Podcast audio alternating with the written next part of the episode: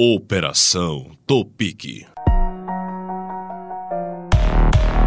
A Operação Topic tem sido desde a sua deflagração motivo de embates entre políticos da oposição e os ligados ao governo do estado. O deputado Gustavo Neiva, dos progressistas, exalta o trabalho realizado durante a Operação Topic e critica a gestão estadual, que para ele não leva a sério a educação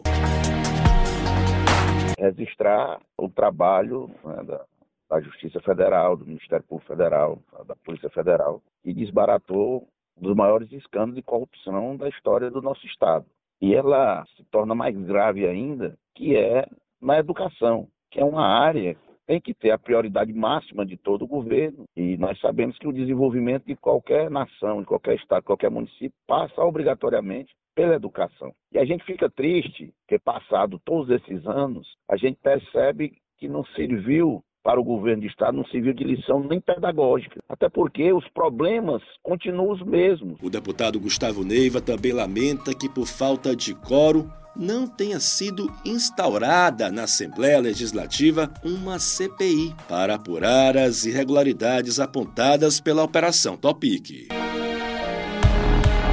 A CPI, apesar de ser um, um, instrumento da minoria, nós precisamos, no mínimo, de 10 é, dos 30 deputados assinando esse pedido de CPI. Né? E você sabe, a sociedade sabe, que hoje a Assembleia não, não tem, a oposição não tem esse número mínimo necessário para instalar a CPI. Entre os embates ocorridos na Alep em relação à Operação Topic, no ano de 2020, quando culminou a terceira etapa da operação, parlamentares ligados ao governo se posicionaram. Na oportunidade, o deputado Franzé Silva disse que está muito claro que a Polícia Federal age por ordem direta do presidente Jair Bolsonaro. Já o deputado Ziza Carvalho se solidarizou com o então governador Wellington Dias e a primeira-dama Rejane Dias, investigados na operação, com o mesmo raciocínio de que é o presidente da República quem está determinando as buscas e apreensões em residências e autoridades da oposição nos estados.